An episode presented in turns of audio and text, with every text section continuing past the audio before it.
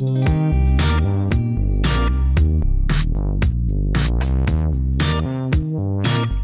aí, pessoal do canal, sejam bem-vindos a mais um vídeo aqui no Acidamente. Seja bem-vindo também se é a sua primeira vez aqui no canal. Meu nome é Ana Paula, eu sou psicóloga e normalmente eu paro aqui para falar com vocês a respeito de psicoterapia, saúde mental, desenvolvimento pessoal, relacionamentos ou outras questões que talvez a minha formação acadêmica possa te ajudar a começar a entender ou a buscar ajuda quando necessário.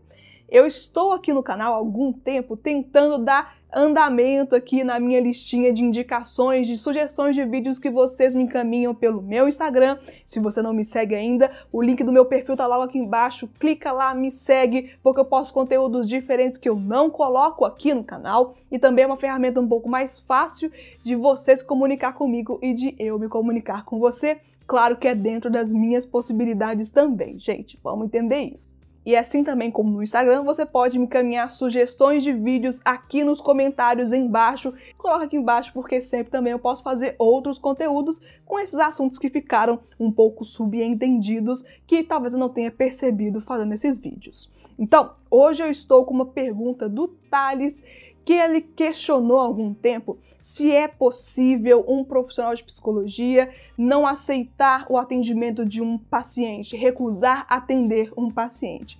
Que é uma questão que eu entendo que pode ser incômoda para algumas pessoas, que pode causar um certo tipo de constrangimento e que talvez seja importante abordar aqui hoje. Então, esse tipo de tema te agrada? Faz sentido para você falar de psicoterapia, falar de saúde mental ou comentar alguma questão que a psicologia pode te ajudar a entender? Se inscreve aqui no canal se você não é inscrito. Eu tô sempre vendo que a maioria das pessoas que veem os vídeos aqui não estão inscritos. Então vamos lá, a gente apoia o canal, se inscreve, ativa o sininho de notificações e também você pode deixar o seu like, que assim o YouTube vai saber que esse vídeo faz sentido, que é bom, que é interessante e vai recomendar esse vídeo para outras pessoas que têm os mesmos interesses que você e você também pode compartilhar esse mesmo vídeo ou outro que fez mais sentido para você aqui no canal através da setinha aqui embaixo de compartilhar.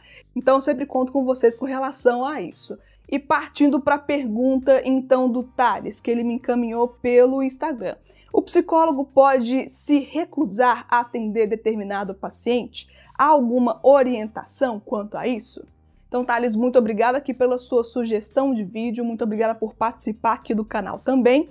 Com relação a isso, nós precisamos de ter o entendimento de quem nós estamos falando. O psicólogo aqui, quando a gente está falando de psicologia, o psicólogo é muita gente. A gente precisa aqui fazer um recorte do que, que é isso. Eu estou entendendo que esse psicólogo aqui é o psicólogo clínico. Então, dentro desse recorte do psicólogo clínico, também nós precisamos de ter um entendimento de qual que é o serviço que essa pessoa presta e de onde essa pessoa está se está trabalhando para uma empresa, se está trabalhando para algum órgão de governo, enfim, se existe alguém ali que está regulando o trabalho daquela pessoa, existem outras normativas também que não necessariamente do Conselho Federal ou do Conselho Regional de Psicologia. Existem outras diretivas que são daquele órgão, daquela entidade, daquela empresa, daquele lugar onde essa pessoa presta serviços é necessário ter em mente também que esses lugares fornecem outras diretivas que se complementam também às próprias diretivas dos psicólogos,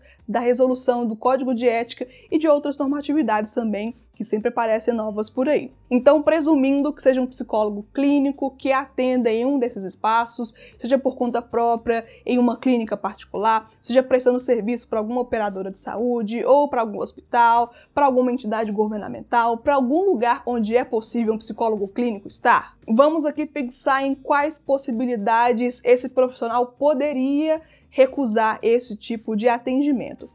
Pessoal, eu já falei aqui no canal algumas vezes que a psicologia é um universo gigantesco, é uma ciência muito grande que fala de muita coisa e sempre entender quais são esses contextos, entender quais são os objetivos e as metodologias de trabalho é necessário para que a gente tenha um olhar mais correto para aquela forma de atuação profissional. Dentro da psicologia clínica, Existem vários profissionais também que são especialistas em determinados casos, porque sim, a complexidade humana é gigantesca, Sempre tem algumas questões que não são de conhecimento amplo do psicólogo, porque demanda-se muito tempo, muito estudo, formação acadêmica, experiência profissional para conseguir lidar com aquelas questões que podem acontecer dentro do consultório. E tendo em consideração que ser um psicólogo clínico é trabalhar com a saúde de uma outra pessoa, saúde, gente, é coisa séria. E nós precisamos estar muito alinhados, tendo uma visão técnica muito bem estabelecida, baseada em conceitos científicos, em teorias da psicologia que estão pautadas no entendimento da psicologia como ciência e profissão, e observando isso, sim, é possível um profissional de psicologia recusar o atendimento de um cliente ou de um paciente, seja esse atendimento pago ou atendimento público, onde a pessoa não precisa de pagar ou então em um valor social.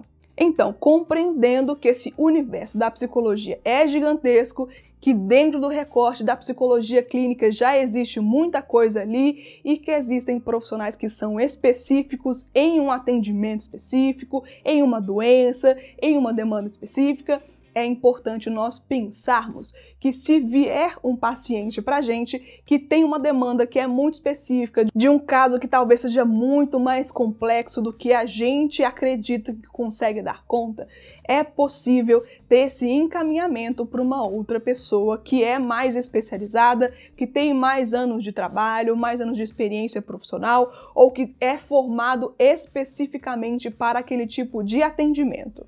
Porque existem sim algumas doenças, alguns transtornos que são mais complexos, que exigem muito mais conhecimento e que é muito mais necessário ter um acompanhamento delimitado, muito bem estruturado e que necessita ali de ter muito cuidado. Isso não significa que se você for até um psicólogo, for até uma psicóloga que for encaminhado para algum outro profissional que lida melhor com esse tipo de atendimento, com esse tipo de público, com esse tipo de demanda, não significa que você está num caso muito grave, que você tem que se preocupar com isso, que é uma questão que não tem ninguém que vai te atender ou conseguir lidar com a sua questão, ou que aquele profissional realmente não dá conta de te atender. É mesmo uma questão de cuidado, de entendimento para prestar um serviço bom para você. E nós profissionais precisamos de estar atentos às situações que nós não estamos confiantes naquele atendimento.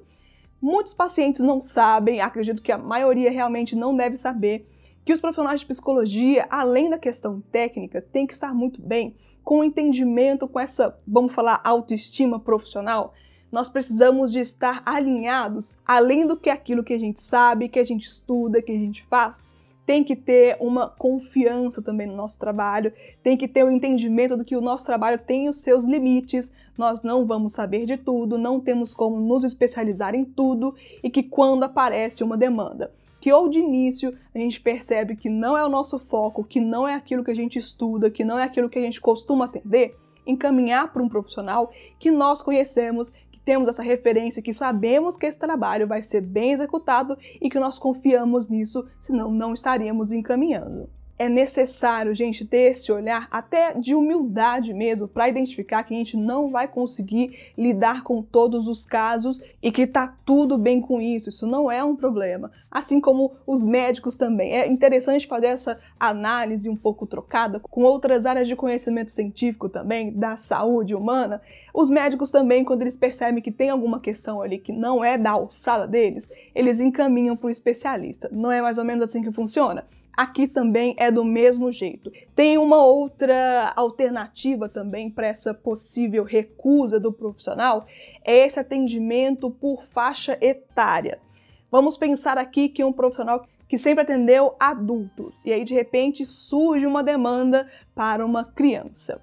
O atendimento não é o mesmo, o olhar para o sujeito não é o mesmo, o fenômeno que vai aparecer não é o mesmo porque além da criança que ali aparece, tem os pais também que vão se envolver nessa relação. Existem outras questões que são muito mais sensíveis àquele profissional que precisa estar de olho ali naquele processo. Até o próprio consultório também tem que ser diferente, porque atender uma criança, você não vai sentar a criança naquele sofá de um adulto e imaginar que ela vai ficar lá quietinha falando tudo que vier à cabeça de uma maneira bem normal, como se fosse uma pessoa adulta mesmo, tendo plenas condições de fazer o que a gente tem dificuldade já de fazer no consultório, não é verdade? E ter esse entendimento de públicos específicos é necessário para o profissional e também para o paciente, para não se frustrar quando procura um profissional específico, ou que aquela pessoa não atende o seu tipo de público, ou que lida com idosos, ou que lida só com crianças, e que não trabalha com a sua faixa etária também, que não é um problema. Isso significa que existe um recorte dentro da população, que aquele profissional se sente mais confortável, que tem mais anos de experiência e que tem mais informação também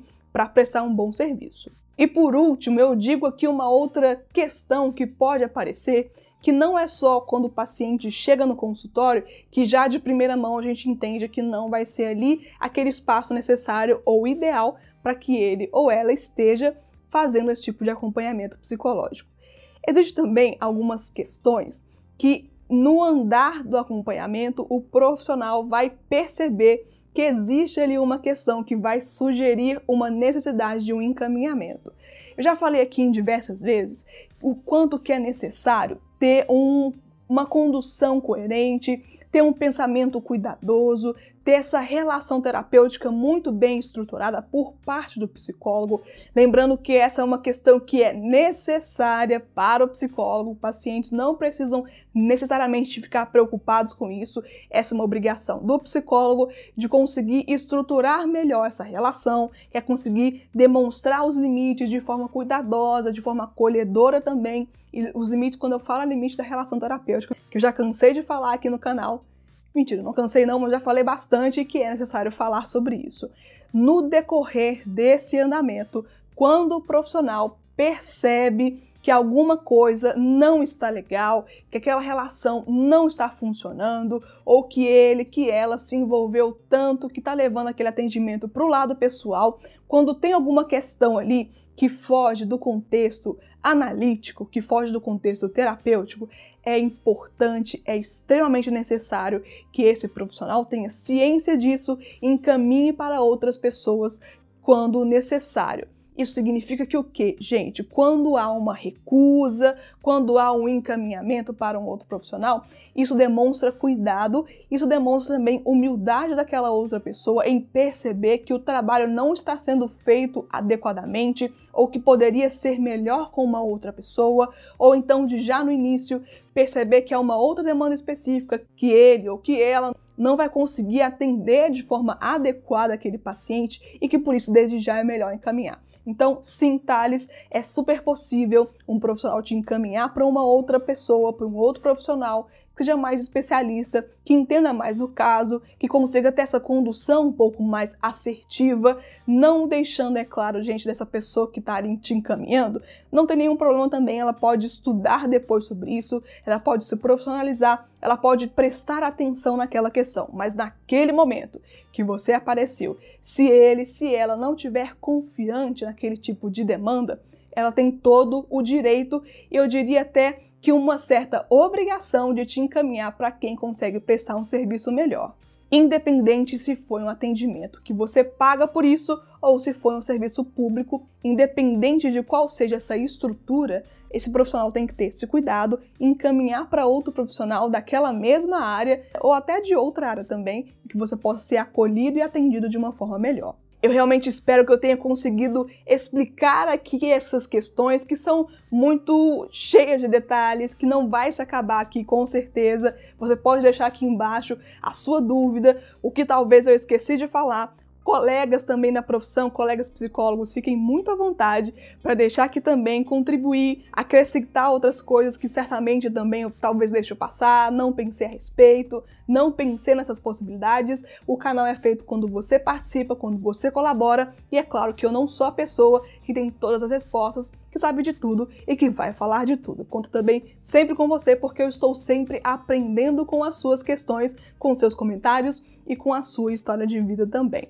Agradeço muito, Thales, muito obrigada pela sua sugestão. E agradeço muito também as pessoas que apoiam aqui o canal, deixando like, comentando, compartilhando, como eu sempre peço e sempre agradeço. E muito obrigada também por você que ficou aqui até o final. Até o próximo vídeo aqui no Astamente. Tchau, pessoal!